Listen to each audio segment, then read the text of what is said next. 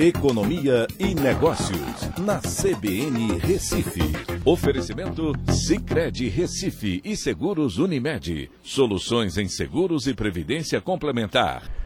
Olá, amigos, tudo bem? No podcast de hoje eu vou falar sobre uma migração inversa do que teve quando a Selic estava diminuindo. Né? Quando ela chegou até 2%, muitos investidores migraram para a renda variável. E agora estão fazendo uma migração é, uma parte deles pelo menos de volta. Quando você vai olhar a participação de pessoa física na Bovespa, é, de março até junho, houve um fluxo negativo, ou seja, uma saída de investidores.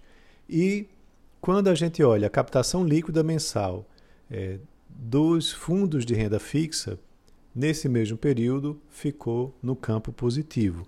Então, isso tem indicado uma migração de investidores de uma modalidade para outra. É, agora, claro, a gente precisa é, ter um pouco de calma com relação a isso. Por quê? O, o que é que acontece? Você tem aí uma Selic que está a 4,25, deve encerrar o ano na casa dos 6,25, talvez 6,5%, mas a inflação está na casa dos 6%. Então, esses investimentos de renda fixa não estão pagando sequer a inflação, mesmo com uma Selic mais elevada até porque você tem o pagamento de imposto de renda em cima desses investimentos.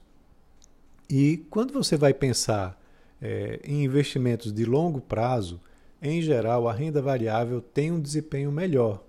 Então você tem que fazer um planejamento bem organizado, pensando o que é necessário para o curto prazo, e aí você vai ter que investir na renda fixa, independente da taxa de juros, até porque muitas vezes é para aquele fundo de emergência que a gente precisa ter em torno de seis é, vezes o, o, a renda mensal. E no investimento de médio e longo prazo, aí você tem que pensar mais em renda variável, onde a bolsa se torna um dos produtos mais atrativos. Tá? Então, a gente precisa ter muita calma é, e estudar direitinho o que está acontecendo que pode parecer uma boa que a Selic esteja elevando, se elevando, né, atraindo os investidores novamente para a renda fixa, mas quando você vai descontar a inflação, não é bem assim, tá certo? Então, um ótimo São João a todos, um abraço e até amanhã.